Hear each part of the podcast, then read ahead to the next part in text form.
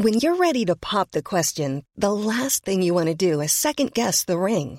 At Bluenile.com, you can design a one of a kind ring with the ease and convenience of shopping online. Choose your diamond and setting. When you find the one, you'll get it delivered right to your door. Go to Bluenile.com and use promo code LISTEN to get $50 off your purchase of $500 or more. That's code LISTEN at Bluenile.com for $50 off your purchase.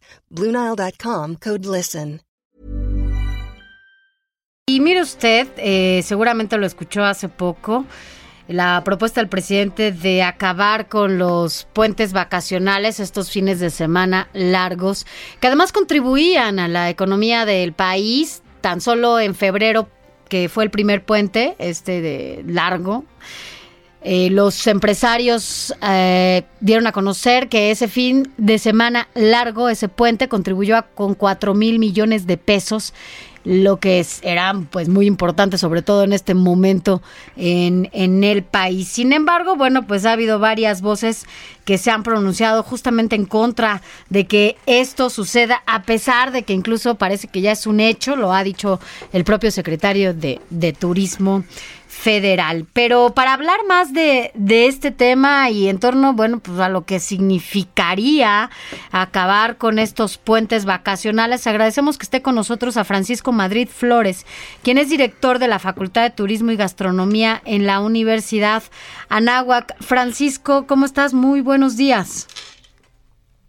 Francisco. Muy buenos días, eh, Sofía. ¿Cuál es su punto de vista después de que el presidente da a conocer esta, esta propuesta en torno a la eliminación de los fines de semana largos a partir del ciclo escolar?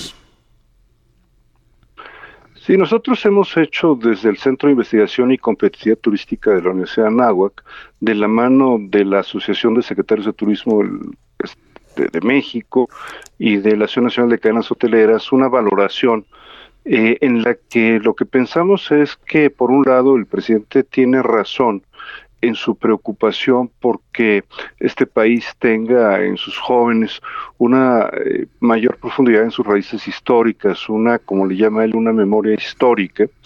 Y em, lo que queremos es ayudar eh, con esta preocupación buscando soluciones creemos también que no necesariamente la mejor solución es la de cancelar estos fines de semana largos, porque el beneficio que dejan para la industria es eh, realmente muy importante, no solo, eh, digamos, desde el punto de vista de la derrama económica que se genera en uno de estos fines de semana largos, sino también por la contribución que realiza a que eh, las familias puedan disfrutar de un espacio de convivencia.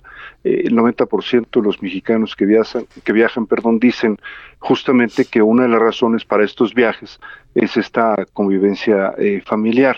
Y adicionalmente, bueno, pues la planta productiva del país tiene mejores condiciones para planificar los procesos productivos si conoce con antelación cuándo es que efectivamente hay que parar esta eh, producción. Nosotros entonces, en un documento que está disponible eh, en la página de internet del Psicotura Náhuac, eh, planteamos una serie de alternativas que van desde, por ejemplo, el hacer turismo precisamente dirigido a estos sitios históricos en esos fines de semana largos, generar un programa similar de pueblos mágicos para pueblos históricos, eh, llevar a cabo un gran concurso de dibujo infantil sobre temas eh, cívicos, históricos, dando como premios eh, viajes a estos lugares, por poner algunos ejemplos. ¿no?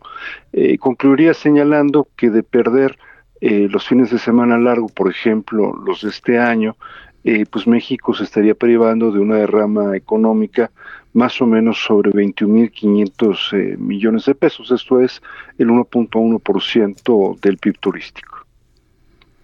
Entonces, eh, definitivamente es una, pues, es, sí lesiona el tema del presupuesto y de los recursos cuando tenemos una, una problemática fuerte. Hay que recordar que ya el gobierno federal ha tenido que echar mano de un fondo petrolero precisamente para cubrir eh, todos estos boquetes que ha dejado la captación de ingresos a la tesorería federal y una situación así eh, pondría en riesgo todavía más eh, las finanzas públicas. Sí, o sea, este es un tema que ciertamente tiene un componente fiscal. Eh, nosotros pensaríamos que es alrededor de unos mil millones de pesos el tema fiscal, es decir, de estos ingresos públicos, pero en realidad la parte más preocupante es que esos ingresos los dejarían de percibir eh, las empresas turísticas y las empresas turísticas son sobre todo empresas eh, pequeñitas, ¿no? El 93% de las empresas turísticas, de las cerca de 500 mil empresas, son empresas que tienen menos de 10 empleados, ¿no? Entonces, la afectación no solamente es al fisco, sino es al bolsillo de estas familias que viven eh, de, pues en muchas eh, ocasiones, estos viajes cortos, estos viajes de fines de semana largo.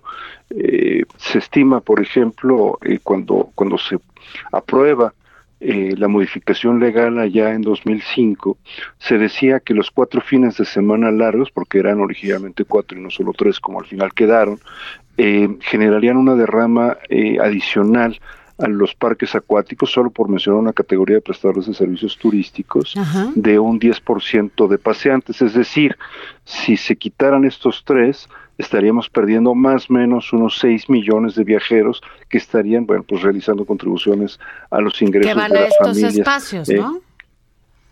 que reciben a estos familiares, ¿no? que reciben estos viajes. Para quienes se dedican y viven del turismo, eh, también ha caído como balde de agua fría la postura del secretario de Turismo que era como la esperanza de que hiciera recapacitar al presidente en torno a este proyecto que él tiene de eliminar los puentes, pero ya en la semana el secretario de Turismo se ha pronunciado a favor de la propuesta del presidente López Obrador.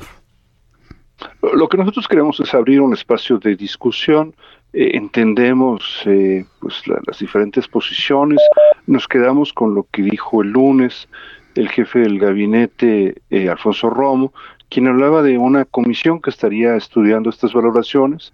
Creemos que lo que nosotros hacemos es poner un documento pues para la discusión, ¿no? Eh, en todo caso, hay una modificación que hacer a la ley federal de trabajo y bueno, pues habría que ver cómo van las cosas. Yo he visto esta semana, por ejemplo, eh, pronunciamientos de la bancada morenista, eh, el propio presidente de la Comisión de Turismo y algunos otros legisladores, pues que consideran que no es eh, lo más adecuado este camino y que pues sí habría una afectación. Por eso insisto, nosotros creemos que le damos opciones a esta preocupación presidencial que compartimos por el tema de la memoria histórica, ¿no? No, y además también está, pues, todavía propuesta eh, de los posibles puentes, ¿no? De la 4T ahora, estos nuevos puentes que no tendrían nada que ver con, con estos puentes que ya tenían previstos en el calendario escolar, ¿no?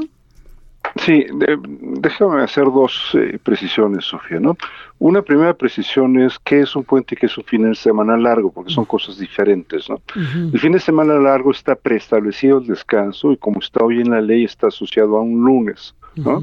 Para dar certeza tanto a las familias que viajan a las empresas en su planta productiva y a las empresas turísticas, ¿no? El puente es precisamente la incertidumbre, es decir, cuando tienes una fecha y a lo mejor te la tomas y a lo mejor no te la tomas porque es un martes, ¿no? Que, además era lo que pasaba, ¿no? Cuando teníamos el, feriado a media semana y decías, no, bueno, correcto. mejor no voy. Y había mucho... Sí, o, mucha falta en la escuela y en algunos trabajos, ¿no? es correcto, o te lo vuelas y entonces, exacto, la situación que tú dices viene el ausentismo laboral, ¿no?